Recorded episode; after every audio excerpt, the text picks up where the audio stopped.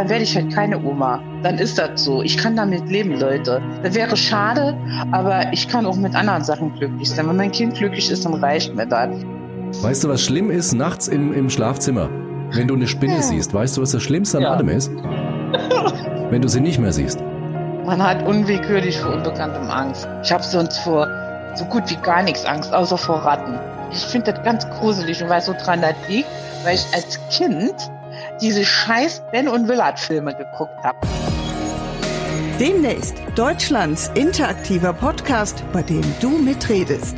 Call in, der interaktive Podcast mit Alex John.